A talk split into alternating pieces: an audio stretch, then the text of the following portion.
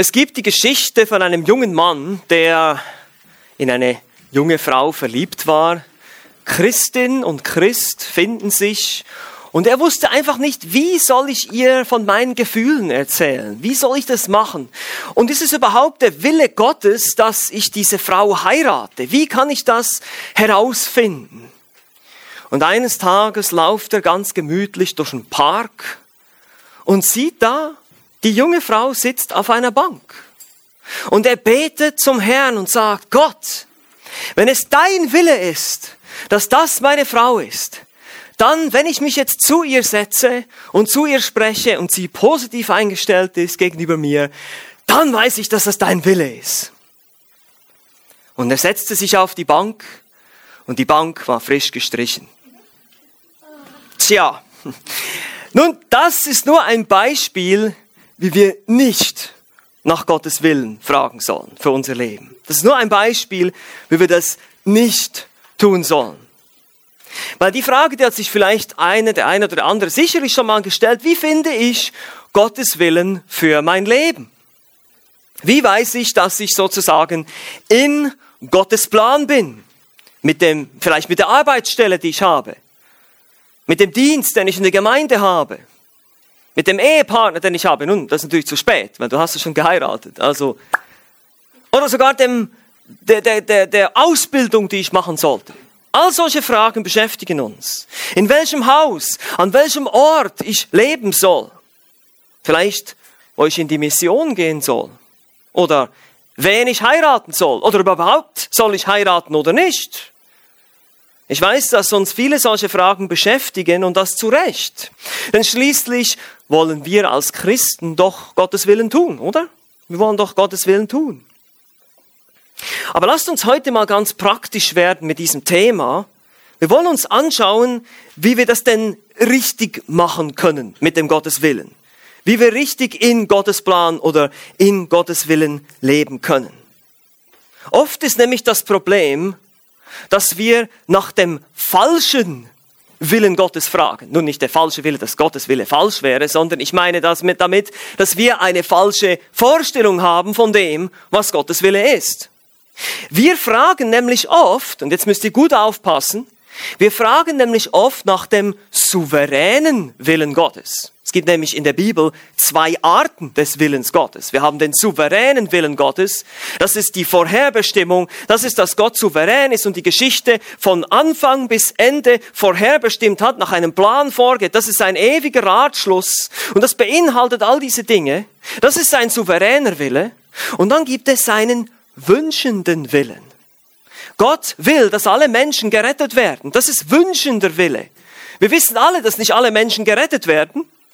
Das heißt, es ist nicht sein souveräner Wille, aber es ist sein wünschender Wille. Und so ist das Problem manchmal, dass wir nach dem falschen Willen Gottes fragen, nämlich nach dem souveränen Willen Gottes.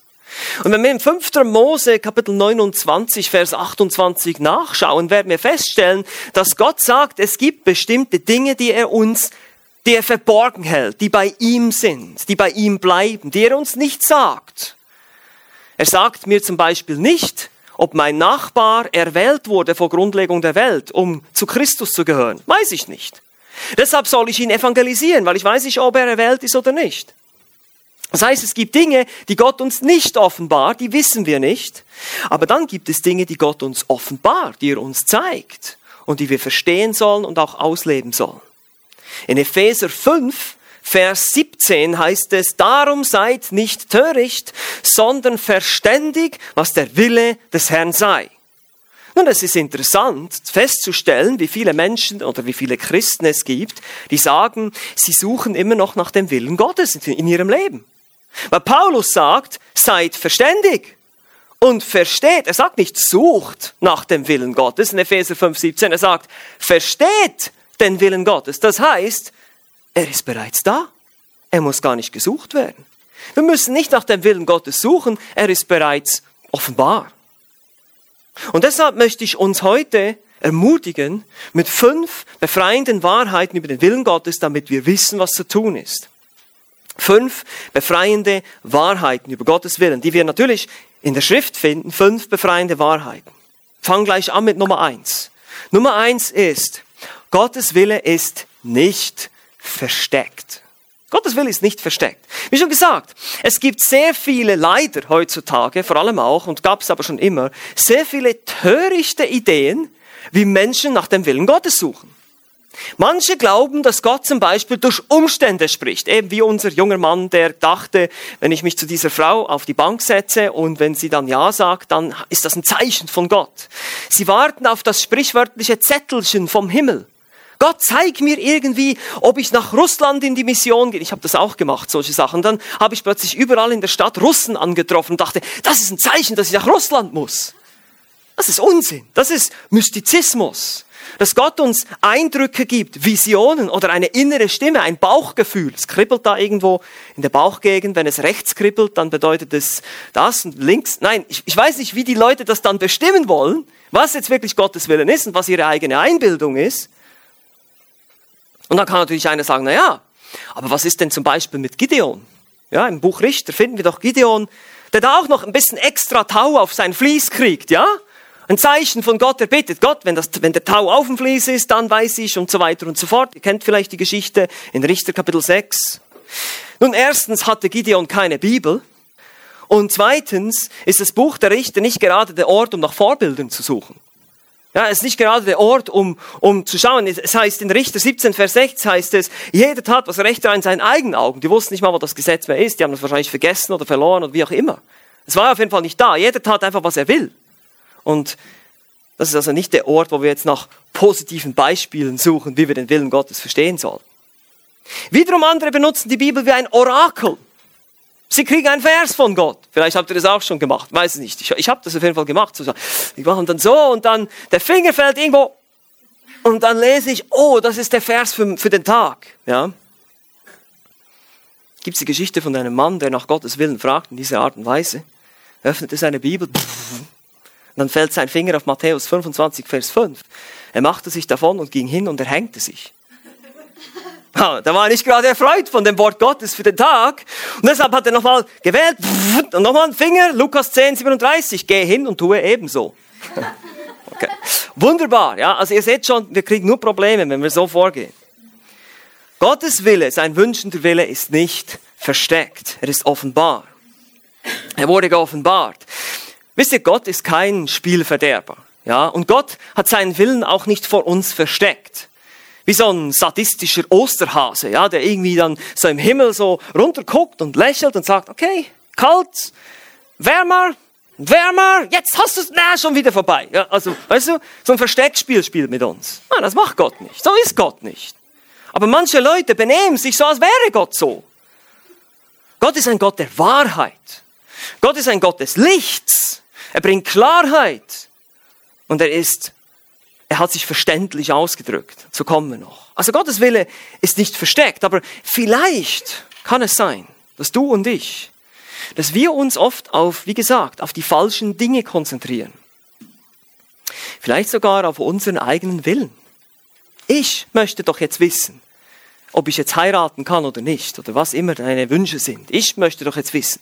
Ich konzentriere mich auf das, was ich wissen will. Und hier sehen wir einmal mehr unsere Selbstzentriertheit, wenn es um den Willen Gottes. Ich will den Willen Gottes für mein Leben wissen. Wie selbstsüchtig. Vielleicht willst du einfach mal den Willen Gottes wissen. Einfach so. Objektiv, was Gott wirklich will. Und nicht einfach nur, was er jetzt für dich, für einen ganz besonderen, wunderbaren Plan hat für dein Leben. Das hören wir oft heute in der Christenheit. Gott hat ein wunderbarer Plan. Erstens weiß ich das nicht, ob er das hat. Vielleicht ist sein Plan für dein Leben auch, dass du krank wirst, dass du leiden wirst. Dann ist es vielleicht nicht so wunderbar. Er dient immer noch zu seiner Ehre, aber es ist vielleicht nicht so wunderbar. Ich würde aufpassen mit solchen Versprechungen. Und deshalb ist es wichtig, dass wir erstmal sagen, okay, auf welche Dinge konzentrieren wir uns eigentlich, wenn wir den Willen Gottes suchen? Deshalb zweitens, der zweite Punkt heute, Gottes Wille ist geoffenbart. Wie gesagt, er ist nicht versteckt, er ist geoffenbart. Nun, was will Gott? Diese Frage ist so wichtig für uns. Was will unser Schöpfer? Er hat uns gemacht, er hat dich und mich gemacht, er hat uns in diese Welt gesetzt. Und das Erste, was wir finden natürlich, ist, dass der Wille Gottes ist, dass wir das Evangelium hören und glauben. Das ist mal das allererste, das allerwichtigste, das allergrundlegendste ist, dass du gerettet bist. Bist du das? Bist du ein Christ? Hast du Buße getan über deine Sünde? Glaubst du, dass Christus am Kreuz für dich gestorben ist? Folgst du ihm nach? Bist du gehorsam gegenüber seinem Wort? Gegenüber dem, was er gesagt hat? Also bist du ein Christ? Weil das ist Gottes Wille, dass alle Menschen das Evangelium hören und dass Menschen gerettet werden aus allen verschiedensten sozialen Schichten. Egal wer du bist, woher du kommst. Ob du ein Armer bist, ein Reicher bist, gut gebildet, schlecht gebildet, kommt überhaupt nicht drauf an. Gott will, dass alle Menschen das Evangelium hören und darauf reagieren können. Das ist Gottes Wille. Das finden wir in der Bibel. Gottes Wille, Gottes wünschender Wille ist geoffenbart. Aber wir finden noch mehr über Gottes Willen. Was ist, wenn du Christ bist? Ich meine, das Endziel ist nicht einfach nur, und das ist auch so ein problematischer Ansatz heute in der Evangelisation und Mission, dass man sagt, okay, es geht vor allem dadurch, dass Leute die Hände heben und irgendein Bekenntnis zu Christus ablegen. Voila, Auftrag erledigt. Nein. Was hat Jesus gesagt in Matthäus 28? Er, sagt, geht hin, macht zu was? Jüngern. Was ist ein Jünger? ist ein Nachfolger. Ein Student, Mathetes, ein Nachfolger, jemand, der Gottes Willen studiert und tun will. Und das Schöne ist, du musst, und das habe ich schon gesagt, du musst Gottes Willen nicht suchen, sondern aufschlagen und lesen. Hier, bitteschön. Ganz viele Seiten, 66 Bücher voll mit Gottes Willen. Ich meine, ich würde mal sagen, fürs Erste reicht das, oder? Das ist schon ziemlich viel. Und vor allem, wenn man sich da noch Gedanken darüber macht, wie wir es praktizieren. Es geht ja nicht nur darum, dass wir das alles so einen riesen Kopf haben, so ein riesen Kopfwissen uns aufbauen, sondern es geht darum, dass wir diese Dinge tun. Du findest Gottes Willen heute in unserer Zeit in der Bibel und nur in der Bibel. Ja, ich weiß, Hebräer 1 sagt, vor Zeiten hat Gott gesprochen, durch Visionen und Träume und so weiter, er hat auf vielerlei Weise gesprochen, aber jetzt hat er einmal gesprochen durch den Sohn, durch Christus, das ist die höchste Offenbarung und diese Offenbarung wurde jetzt für uns hier durch den Heiligen Geist inspiriert, niedergeschrieben in der Bibel in dem heiligen Wort Gottes. 2. Timotheus 3:16. Alle Schrift ist von Gott eingegeben, eingehaucht und nützlich zur Lehre, zur Überführung, zur Rechtweisung, zur Unterweisung in der Gerechtigkeit, damit der Mensch Gottes vollkommen sei. Zu nur ein paar Werken? Nein, zu allem guten Werk völlig ausgerüstet. Also es reicht für alles. Teilweise, nein, für alles, völlig. Und dann haben wir zum Beispiel auch Hebräer 4,12. Das Wort Gottes ist lebendig und wirksam und schärfer als jedes zweischneidige Schwert und durchdringend bis zur Scheidung von Seele und Geist, sowohl der Gelenke als auch des Markes, ist ein Beurteiler der Gedanken und Überlegungen des Herzens. Hebräer 4, Vers 12. Das Wort Gottes ist lebendig und wirksam. Es wirkt in uns. Der Heilige Geist spricht durch sein Wort, durch die Bibel. Jesus ist die ein für allemal komplette Offenbarung Hebräer 1. Und jetzt spricht er durch sein geschriebenes Wort.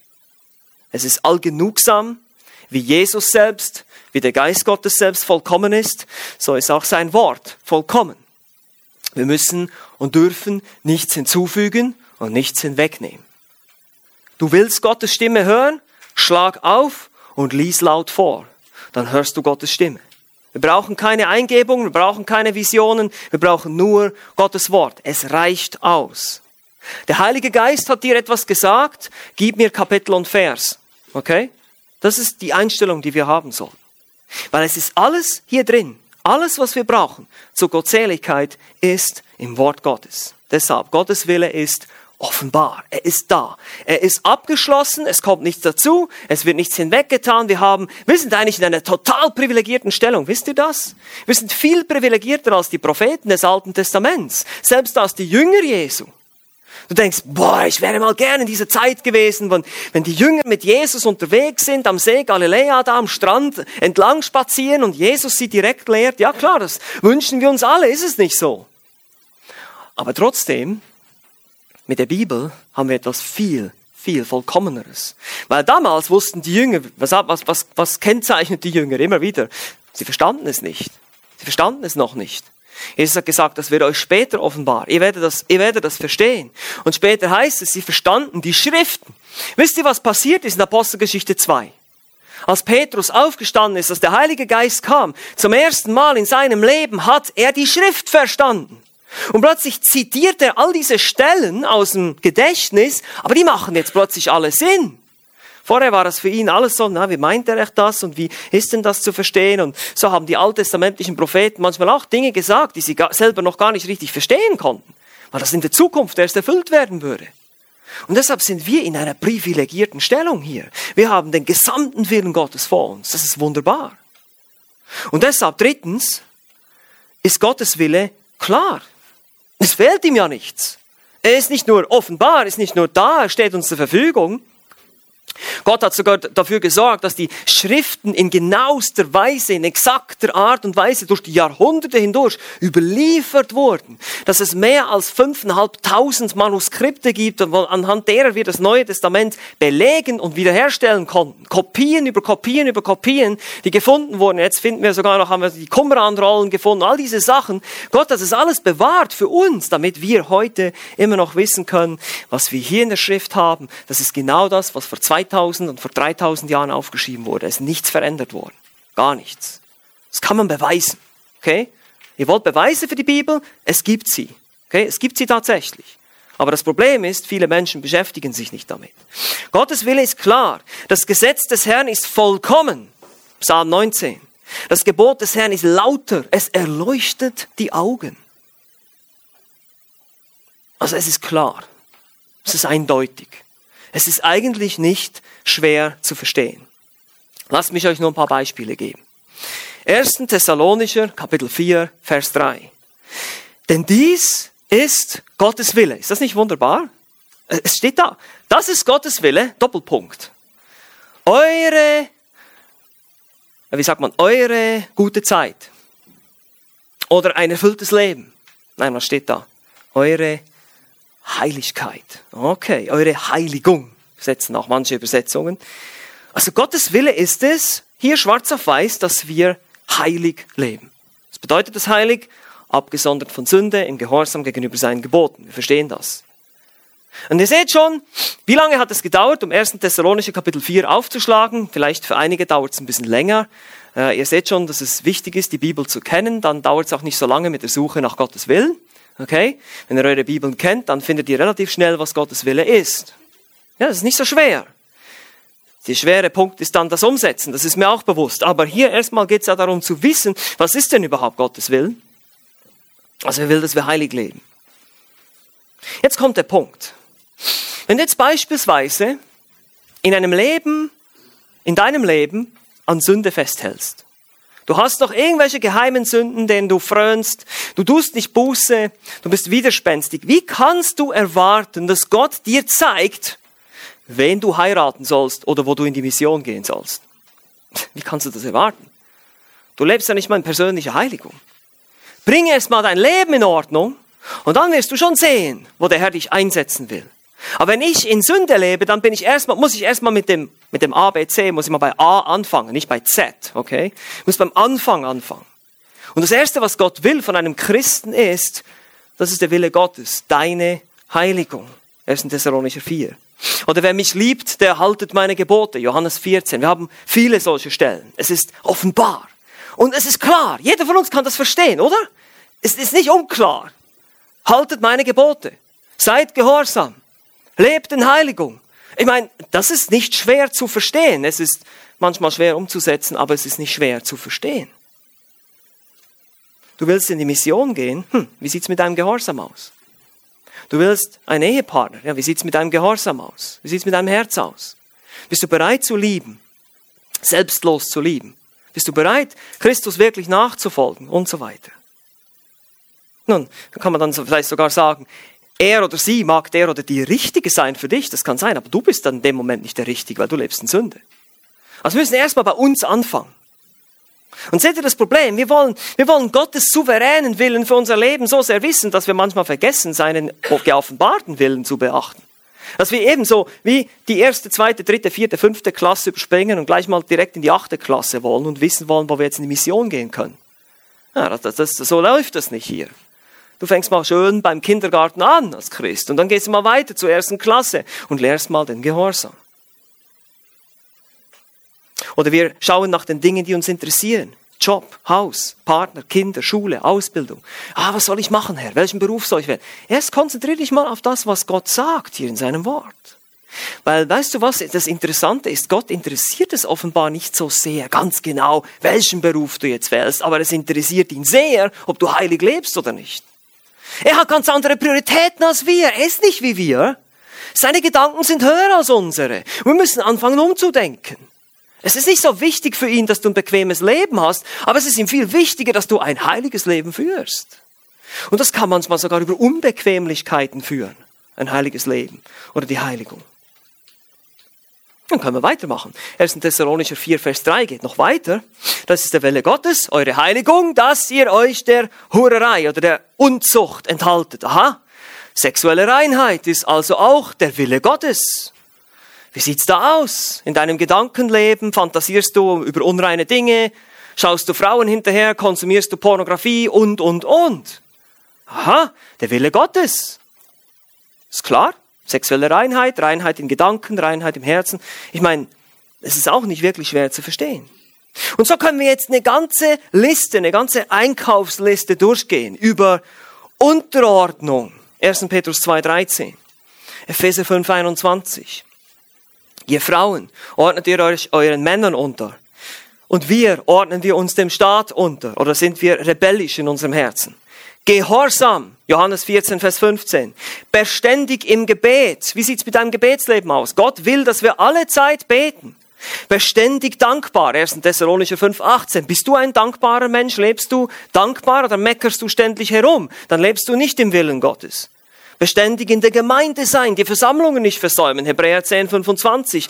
Dienen, Gaben einbringen. 1. Korinther 12, Evangelisation, Matthäus 28 und, und, und. Ihr seht schon. Wenn ihr die Bibel lest, werdet ihr nicht im Unklaren sein, was Gottes Wille ist. Das Problem ist nur von einigen von uns vielleicht, dass wir die Bibel eben nicht lesen.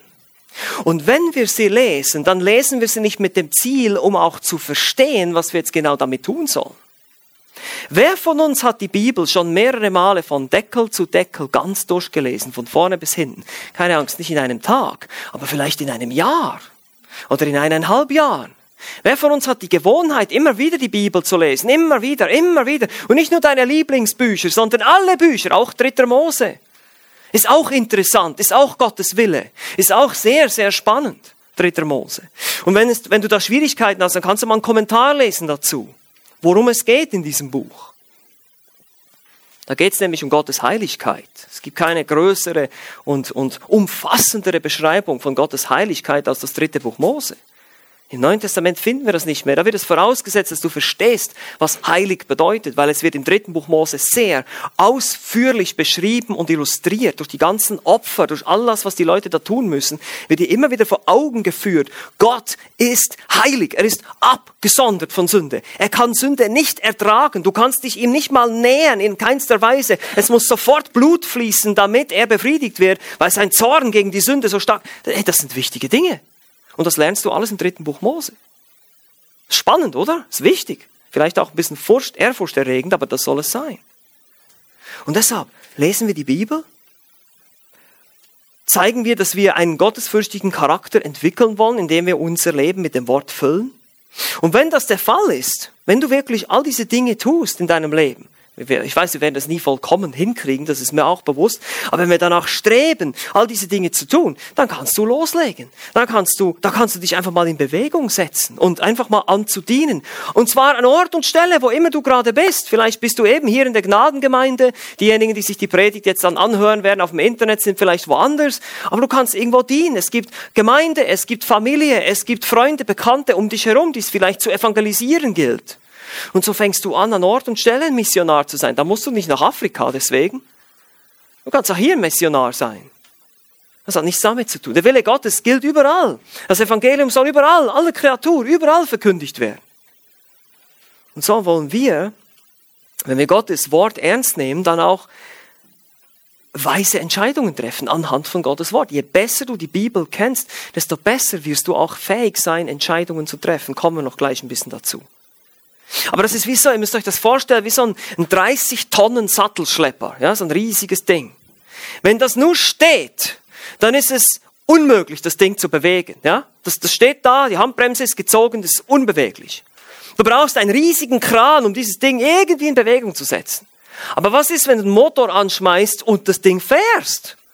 Also vielleicht auch noch, normalerweise haben die auch Servolenkung heutzutage, dann das ist ganz easy, kannst du diesen ganz, diese 30 Tonnen kannst du dann einfach so lenken, wohin du willst. Da musst du schon auf der Straße bleiben. Ne? Aber ihr wisst, was ich meine. Und so ist es auch mit uns. Wir sind so wie 30 Tonnen Sattelschlepper, wenn wir nur stehen und fragen, Gott zeig mir deinen Willen, Gott zeig. Nee, ich muss mich in Bewegung setzen und anfangen zu dienen, wo immer es Möglichkeiten gibt. Und wenn ich Gottes Wille kenne, eben Gehorsam, Heiligung, Evangelisation, ich lasse mich zurüsten, all diese Dinge, die wir gerade angeschaut haben, dann ist das nicht so ein Problem. Dann setze ich mich mal in Bewegung da wirst du schon sehen, wo der Herr dich hinführt. Bea und ich, wir wollten mal nach Russland vor 15, 16 Jahren. Und jetzt sind wir in Berlin. Ist doch wunderbar, preis den Herrn. Wir haben damals gedacht, das ist der Wille Gottes. Wir gehen nach Russland. Jetzt sind wir in Berlin. Hier gibt es auch viele Russen, abgesehen davon. Aber ihr wisst, was ich meine. Wir können überall dienen. Und deshalb ist Gottes Wille auch einfach. Viertens, Gottes Wille ist einfach. Er ist einerseits geoffenbart und er ist klar. Und deshalb ist es auch nicht so schwer. Deshalb müssen wir eben nicht so auf die Suche gehen und irgendwelche mystischen Turnübungen vollbringen und meditieren, was weiß ich nicht alles, oder irgendwelche Verse erbitten und Eindrücke und auf Visionen warten, sondern wir lesen und studieren Gottes Wort und trachten nach seinem Reich. Und das ist die Stelle, die wir heute gelesen haben aus Matthäus 6. Ich lese euch nochmal vor. Matthäus 6, ihr könnt vielleicht gerne dahin gehen. Matthäus 6 ab Vers 25. Das ist eine wichtige Stelle, wenn es darum geht, wenn du, dich, wenn du dir die Frage stellst, was ist der Wille Gottes für mein Leben? Jesus sagt, deshalb sage ich euch. Und übrigens geht es hier in diesem Kontext auch darum, dass Jesus sagt, niemand kann zwei Herren dienen, also nicht äh, Gott oder dem Mammon, also Gott oder dem Geld sozusagen. Und ihr könnt entweder werdet in dem einen anhangen, den anderen verachten oder umgekehrt. Ihr seid, und deshalb sorgt euch nicht. Es geht hier um irdische Sorgen. Deshalb sage ich euch, seid nicht besorgt für euer Leben was ihr essen oder was ihr trinken sollt, noch für euren Leib, was ihr anziehen sollt. Ist nicht das Leben mehr als die Nahrung und der Leib mehr als die Kleidung? Seht hin auf die Vögel des Himmels, dass sie nicht sehen, noch ernten, noch in Scheunen sammeln, und euer himmlischer Vater ernährt sie doch. Seid ihr nicht viel vorzüglicher als sie? Wer aber unter euch vermag, mit Sorgen seiner Größe eine Elle zuzufügen, so sagen der Länge seines Lebens? Und warum seid ihr um Kleidung besorgt? Betrachtet die Lilien des Feldes, wie sie wachsen. Sie mühen sich nicht, auch spinnen sie nicht. Ich sage euch aber, dass sie selbst nicht Salom, äh, dass selbst nicht Salomo in all seiner Herrlichkeit bekleidet war wie eine von diesen. Wenn Gott aber das Gras des Feldes, das heute da ist und morgen in den Ofen geworfen wird, so kleidet, dann nicht vielmehr euch, ihr Kleingläubigen? So seid nun nicht besorgt, indem ihr sagt, was wollen wir essen oder was sollen wir trinken oder was sollen wir anziehen. Seht ihr hier, die Sorgen sind nicht, welches Handy kann ich mir als nächstes kaufen, sondern was soll ich essen? Was soll ich anziehen? Das sind die Sorgen, von denen Christus spricht. Und er sagt, denn all nach diesem trachten die Heiden. Das, das machen die Ungläubigen, kümmern sich um solche Dinge. Du als Christ, du sorgst dich nicht darum, denn euer himmlischer Vater weiß, dass ihr dies alles nötig habt. Trachtet aber zuerst nach dem Reich Gottes. Und das ist der Schlüssel jetzt hier. Trachtet aber zuerst nach dem Reich Gottes und nach seiner Gerechtigkeit. Und dies alles wird euch hinzugefügt werden. Na genau. So einfach ist das. Trachte zuerst nach dem Reich Gottes. Wir sehen ganz genau, es geht in diesem Text darum, sorge dich nicht, sondern vertraue dem Herrn. Aber dann sollst du aktiv werden und sagen, ich trachte nach dem Reich Gottes. Warum? Gott weiß, was du brauchst. Er wird dafür sorgen, dass du es bekommst, wenn du es wirklich brauchst. Das Problem ist, manchmal denken wir, wir brauchen Dinge, die wir nicht wirklich brauchen oder nötig sind. Aber in der Zwischenzeit können wir etwas anderes tun, wenn wir uns nach dem Reich Gottes ausrichten. Es gibt also vier Schlussfolgerungen. Gott will nicht, dass wir wissen, was morgen sein wird. Er sagt, kümmert euch nicht darum, jeder Tag hat seine eigenen Sorgen. Gott will nicht, dass wir uns darüber den Kopf zerbrechen. Gott will aber, dass wir nach seinem Reich trachten und Gott will uns dann auch mit allem anderen versorgen. Jetzt stellt sich natürlich die große Frage, wie trachten wir nach dem Reich Gottes? Und jetzt haltet euch fest, es ist ganz einfach. Das Reich Gottes ist seine Herrschaft. Hm. Wo er regiert, wo sein Wille geschieht, da ist sein Reich. Ganz einfach. Gehe den Weg des Gehorsams. Gehe den Weg der Gerechtigkeit. Trachtet nach dem Reich Gottes, nach seiner Gerechtigkeit heißt es. Es geht wieder darum. Lebe heilig. Lebe gehorsam, in sexueller Reinheit, Unterordnung, beständig im Gebet, beständig dankbar, beständig in der Gemeinde, dienen, Gaben einbringen, Evangelisation, Anbetung, alles, was wir bereits gesagt haben. Wenn du das alles tust, was sollst du dann tun? Tue, was du willst. Verstehst du das? Wenn dein Wille mit Gottes Willen total übereinstimmt, wenn dein Verlangen, dein Begehren, deine, deine Wünsche mit Gottes Willen übereinstimmen, dann wirst du einfach tun können, was immer du willst. Weil dann wirst du nämlich nach welchen Prinzipien leben? Nach Gottes Prinzipien. Du wirst nach Gottes Geist leben. Ich noch mal ein bisschen nachziehen. Gottes Geist oder nach Gottes Wort. Und dann wirst du dich vielleicht auch fragen, zum Beispiel die Singles unter uns, sage ich auch immer wieder den Jugendlichen, wenn du heiraten möchtest und du möchtest einen geistlichen Ehepartner, was musst du sein? Ein geistlicher Mensch. Weil ein, Geist, ein geistliches Mädel wird sich nur nach einem geistlichen Jungen oder eine geistliche Frau wird sich nur nach einem geistlichen Mann umschauen. Verstehst du das? Und deshalb konzentriere dich viel mehr auf dich selbst und hör auf, nach Gottes Willen zu suchen in einer Art, wie es nicht, überhaupt nicht vorgegeben ist und auch nicht fündig werden wirst. Weil Gott hat gar nicht gesagt, dass uns das alles geben wird. Und Gott hat auch nie versprochen, dass er dir das alles schon zeigen wird jetzt. Aber was er gesagt hat, das können wir tun.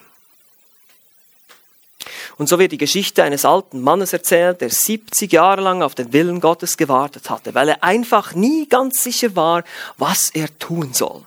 Und er blieb 70 Jahre lang am selben Ort sitzen und erreichte am Ende gar nichts. Und genauso willst du nicht sein. Ja, du willst nicht 70 Jahre warten, sondern du kannst etwas tun. Du kannst die Bibel in die Hand nehmen, unter viel Gebet und unter Erleuchtung des Heiligen Geistes die Bibel studieren, lesen und darüber nachdenken und verstehen, was Gottes Wille ist. Eben zurück zu Epheser 5. Sei nicht unweise. Es gibt ein anderes Wort für unweise. Es fängt mit D an und hört mit um auf. Okay? Dumm. Sei nicht dumm, sondern verstehe den Willen des Herrn. Sei nicht dumm und lies die Bibel. Sei nicht dumm und verstehe, was Gott will. Er hat es dir gesagt. Ich meine, in, in, den Sprüchen lesen wir oft von den Toren. Ist es nicht so? Ein Tor ist nichts anderes als ein dummer Mensch. Steht auch da in manchen deutschen Übersetzungen, der dumme Mensch. Ja, je nachdem, welche Übersetzungen ihr habt. Also, wir wollen nicht dumm sein. Wir sind informiert. Wir können informiert sein. Wir wissen, wir kennen Gottes Willen. Und ihr seht schon, das hängt auch mit uns ab. Wir haben da eine Verantwortung. Hängt von uns ab. Ich kann mich mehr oder weniger mit Gottes Willen beschäftigen. Ich kann mehr in der Bibel lesen und mehr mir die Bibel anhören, vielleicht über eine Audiobibel, als mich um andere Dinge kümmern. Es hängt an uns. Es hängt an dir wie viel du wissen möchtest, was dein Herr von dir will. Und deshalb möchte ich euch jetzt am Ende hier noch kurz ermutigen. Fünftens, Gottes Wille hilft für alle Entscheidungen. Ich möchte euch kurz also zunächst mal zwölf Fragen, sind eigentlich 13, aber die erste Frage ist, wie gesagt, bist du gerettet? Das ist natürlich ganz wichtig. Du kannst nicht nach Gottes Willen in deinem Leben fragen, wo du hin willst oder wo du, welche Entscheidungen, welchen Beruf du wählen sollst und so weiter. Wenn du nicht mal Christ bist, wenn du nicht mal gerettet bist, ja, dann, dann ist es eigentlich irrelevant. Dann musst du erstmal Buße tun und ans Kreuz kommen und um deine, um Vergebung deiner Schuld bitten, Christus in dein Leben einladen, dass er, dass der Geist Gottes dein Herz erfüllt, dass du überhaupt das Wort Gottes verstehen kannst. Weil es gibt sehr viele viele Dinge, die geistlich verstanden werden müssen, sagt Paulus im Korintherbrief. Das heißt, du musst erstmal gerettet sein. Das ist mal die erste Frage eigentlich. Ich sage dem Frage null. Ja? Bist du gerettet? Bist du gerettet? Weil das ist die Basis für alles. Wenn du den Heiligen Geist nicht hast, hast du keine Chance, Gottes Willen zu verstehen. Dann verstehst du im Prinzip gar nichts. Ja? Das sagt, das sagt Paulus, das sagt nicht ich, das ist nicht meine Idee. Paulus sagt, der natürliche Mensch vernimmt nichts vom, vom Geist Gottes. Er kann es nicht verstehen. Also wenn du nicht wiedergeboren bist, dann musst du gar nicht anfangen zu suchen. Du musst erstmal Christus an Christus glauben. Und das ist das größte Problem für einige von uns manchmal. Ist es nicht so? Du sitzt jetzt vielleicht hier und denkst, ah, ich muss erst die Beweise haben. Du musst mir erst mal zeigen, dass die Bibel wirklich wahr ist. Du musst mir mal zeigen, dass es Gott wirklich gibt. Das ist Unsinn. Du kannst Gott erst erkennen, wenn du glaubst. Und wenn du dich demütigst und wenn du Buße tust, erst dann wirst du diese hundertprozentige Sicherheit kriegen und vorher nicht. Vorher bist du in der Finsternis, du kannst es nicht erkennen. Es ist nicht da. Es ist, du hast, dein Denken ist total verzerrt durch die Sünde. Es geht nicht. Und deshalb bitte ich dich, dass du Buße tust, wenn du das nicht schon getan hast. Das ist also Frage null. Bist du gerettet? Und jetzt kommen zwölf Fragen. Wenn du und ich, wenn wir eine Entscheidung zu treffen haben, was ist der Wille Gottes? Kannst du das tun? Und hier kommen einfach kurz ein paar praktische Dinge für dich als Hilfe, wenn du solche Entscheidungen treffen musst in deinem Leben. Erstens, hast du die Schrift erforscht? Das war das Erste. Hast du geguckt, ob es in der Bibel irgendwo irgendeinen Hinweis gibt? Zum Beispiel, sagt die Bibel, dass wir arbeiten sollen, um uns Geld zu verdienen, dass wir sogar den Armen abgeben können. Das steht in Epheser Kapitel 4. Also da ist schon mal ganz klar. Es steht aber nicht, welchen Beruf du ausüben sollst. Das heißt, du hast gewisse Freiheiten, aber du sollst arbeiten. Das ist mal das Gebot. Also wir finden in der Bibel schon ganz klar Gottes Willen, dass wir nicht faul sein sollen, sondern arbeiten. Wer nicht arbeiten will, der soll auch nicht essen, heißt es in 2. Thessalonicher 3. Also ihr seht schon, da ist der Wille Gottes. Hast du die Schrift erforscht? Sagt die Bibel direkt etwas dazu. Zweitens, hast du gebetet? Hast du gebetet? Ich meine, wir, wir können immer um Weisheit bitten. Jakobus 1, Vers 5. Wenn uns Weisheit fehlt, sollen wir um Weisheit bitten. Wir sollen darum beten, dass Gott uns hilft, zu verstehen, was sein Wille ist. Wir sind abhängige Geschöpfe. Wir können es nicht alleine finden. Hast du gebetet? Drittens, hast du um Rat gefragt? Nun, hier gibt es Menschen, die um dich herum sind, vielleicht deine Eltern oder dein Pastor oder einen guten geistlich reifen Freund. Ich betone das geistlich reif, ja, also passt auf, wo ihr nach Rat fragt. Aber Rat ist gut. Wo viele Ratgeber sind, da kommt Weisheit zustande, sagen die Sprüche. Also Rat holen. Bevor du ein Haus baust, frage jemanden, der sich damit auskennt. Bevor du ein Auto kaufst, frage jemanden, der sich damit auskennt. Das sind einfach Lebensweisheiten. Frage um Rat, das sagt die Bibel. Versuche Leute zu finden, die dir guten Rat geben können. Viertens, fördert es die Heiligung in meinem Leben. Was immer du entscheidest, dieses Buch zu lesen oder diesen Film zu gucken oder sonst irgendwas zu tun. Die Frage ist immer, fördert es die Heiligung in meinem Leben? Oder setze ich mich hier bösen Einflüssen aus? Was gucke ich mir an? Was höre ich mir an? Welche, welchem Job gehe ich nach? Wird es meine Heiligung beeinflussen? Habe ich vielleicht nicht mehr so viel Zeit für die Gemeinde, fürs Bibellesen, wenn ich diesen oder jenen Job habe? Bin ich ständig von der Familie weg und, und, und? Wie wird es meine Heiligung beeinflussen? Fünftens, damit auch verbunden, bringt es dich in Versuchung. Ich meine, als Christ kannst du keine Arbeit in, eine, in einer Erotikvideothek anfangen. Ja, das wäre einfach, wäre einfach sinnlos. Du wirst in Versuchung kommen, diese Dinge anzugucken. Also lieber nicht. Also auch hier, wenn ich irgendwas entscheide, bringt es mich irgendwie in Versuchung. Vielleicht ist diese Versuchung aber auch subtil, eben, wie schon gesagt. Es raubt dir vielleicht die Zeit. Es ist vielleicht an und für sich nichts Böses, aber es raubt dir einfach die Zeit. Du hast keine Zeit mehr, um wichtige Dinge, wichtigen Dingen nachzugehen, wie zum Beispiel geistliche Disziplin, wie Gebet oder Bibellesen. Sechstens, fördert es die Verkündigung des Evangeliums. Hast du selber Möglichkeiten, um die gute Nachricht weiterzugeben? Oder fördert es in irgendeiner Weise die Mission? Ich meine, das muss nicht immer der Fall sein, aber das sind einfach gute Fragen, die man sich stellen kann. Wird es mein Zeugnis beeinträchtigen, irgend auf eine Art und Weise, wenn ich dahin gehe oder das tue oder jenes tue? Das sind gute Fragen. Fördert es die Verkündigung des Evangeliums? Siebtens, fördert es den Bau der Gemeinde? Nimmt es, wie gesagt, zu viel Zeit in Anspruch, dass ich keine Zeit für die Gemeinde, für die Dienste mehr habe in der Gemeinde oder den Hauskreis? Ich meine, Gott ist seiner Gemeinde wichtig, das wissen wir, das haben wir schon ein paar Mal gehört jetzt. Achtens, fördert es gute Gedanken in deinem Leben? Ich sage immer, das ist der Philipper 4,8 Filter. Ist es ehrbar? Ist es gerecht? Ist es liebenswert? Ist es wohllautend? Hat es eine Tugend? Ist es etwas Lobenswertes? Und wenn du unsicher bist, dann lieber nicht. Wenn du unsicher bist, lieber nicht. Du sollst ja nicht gegen dein Gewissen handeln. Neuntens, verherrlicht es Gott? Widerspiegelt es irgendwie seine Absichten, seine Eigenschaften oder halt eben nicht?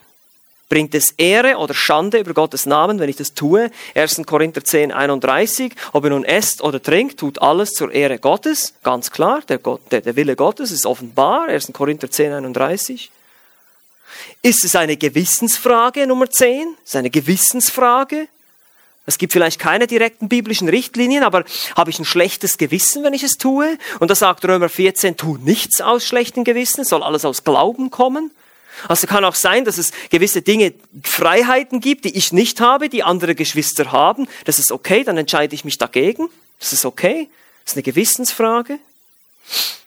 Oder was sind meine Motive? Elftens. Weil manchmal können wir eine Entscheidung treffen und dann muss ich mich auch fragen, warum will ich das eigentlich tun? Ist es vor allem für mich einfacher, bequemer? Dient es vor allem mir, meinem Vergnügen? Mache ich das gerne oder dient es anderen oder auch anderen? Denke ich auch an die anderen? Wie wird meine Familie darauf reagieren? Was wird es für Auswirkungen haben auf meine Freunde oder meine ungläubigen Freunde? Und, und, und, und. Was sind meine Motive? Warum tue ich das? Und zwölftens schließlich noch, gefährdet es andere Prioritäten. Das heißt zum Beispiel, fördert oder gefährdet es meine Pflichten als Vater oder als Mutter, als Ehefrau, Ehemann, Pastor, Diakon oder was immer du äh, für eine Rolle hast, gefährdet es diese Pflichten, die du hast. Eben wiederum zum Beispiel ein Job, der mich von der Familie wegnimmt, beispielsweise, zu sehr. Oder ein zeitaufwendiges Hobby, das ich betreibe und dann die Zeit zum Beispiel nicht mehr für die Familie finde. Das sind nur Beispiele natürlich. Das musst du selber in dein Leben irgendwie übersetzen. Aber gefährdet es Prioritäten. Und das ist ganz wichtig, wenn wir diese zwölf Fragen durchgehen. Ist einfach eine Hilfe, aber ihr seht schon, wie wichtig es ist, dass wir immer wieder die Bibel aufschlagen dazu und die Bibel kennen. Und die biblischen, nicht nur, ihr müsst auch verstehen, die Bibel wurde nicht nur geschrieben, damit ich so eine Art Frage- und Antwortkatalog habe. Okay, wenn ich die Entscheidung treffe, habe ich den Vers. Und wenn ich die Entscheidung, ist auch in der Seelsorge nicht so, ne? Ja, dann habe ich mal einen Vers für dich und den lerne mal auswendig und dann kommst du nach zwei Wochen wieder. Ja, das kann manchmal hilfreich sein, aber das Ziel, was die Bibel verfolgt, was die Schrift, was Gott durch seinen Geist und durch sein Wort verfolgt, ist, dass unser Gedankenleben völlig verändert wird. Wir denken biblisch. Wir denken, wie die Bibel denkt. Unser Wille ist dann Gottes Wille. Meine Gefühle sind dann Gottes Gefühle. Meine, meine, meine Sehnsüchte sind Gottes Sehnsüchte. Das ist das Ziel des Bibellesens und des Betens und all dieser geistlichen Disziplinen. Ich will so denken, so wollen, so wünschen wie Gott. Das ist mein Ziel als Christ, denn ich will Christus ähnlicher werden. Und nur das, nur das, lieber Christ, wird dich erfüllen. Alles andere ist null und nichtig. Und dazu kannst du das Buch Prediger lesen. Alles ist Nichtigkeit. Alles, was auf dieser Welt ist, ist Nichtigkeit. Wenn du nicht so lebst und so denkst und so fühlst und so willst wie Gott, dann wirst du immer Schwierigkeiten haben und am Ende in die Hölle fahren. Lass uns darüber nachdenken. Wir müssen Gottes Willen nicht suchen, aber wir müssen ihn studieren. Wir müssen uns damit beschäftigen, müssen unsere Gedanken damit füllen, um dann im Leben auch weise Entscheidungen treffen zu können, wenn all diese Fragen kommen. Amen.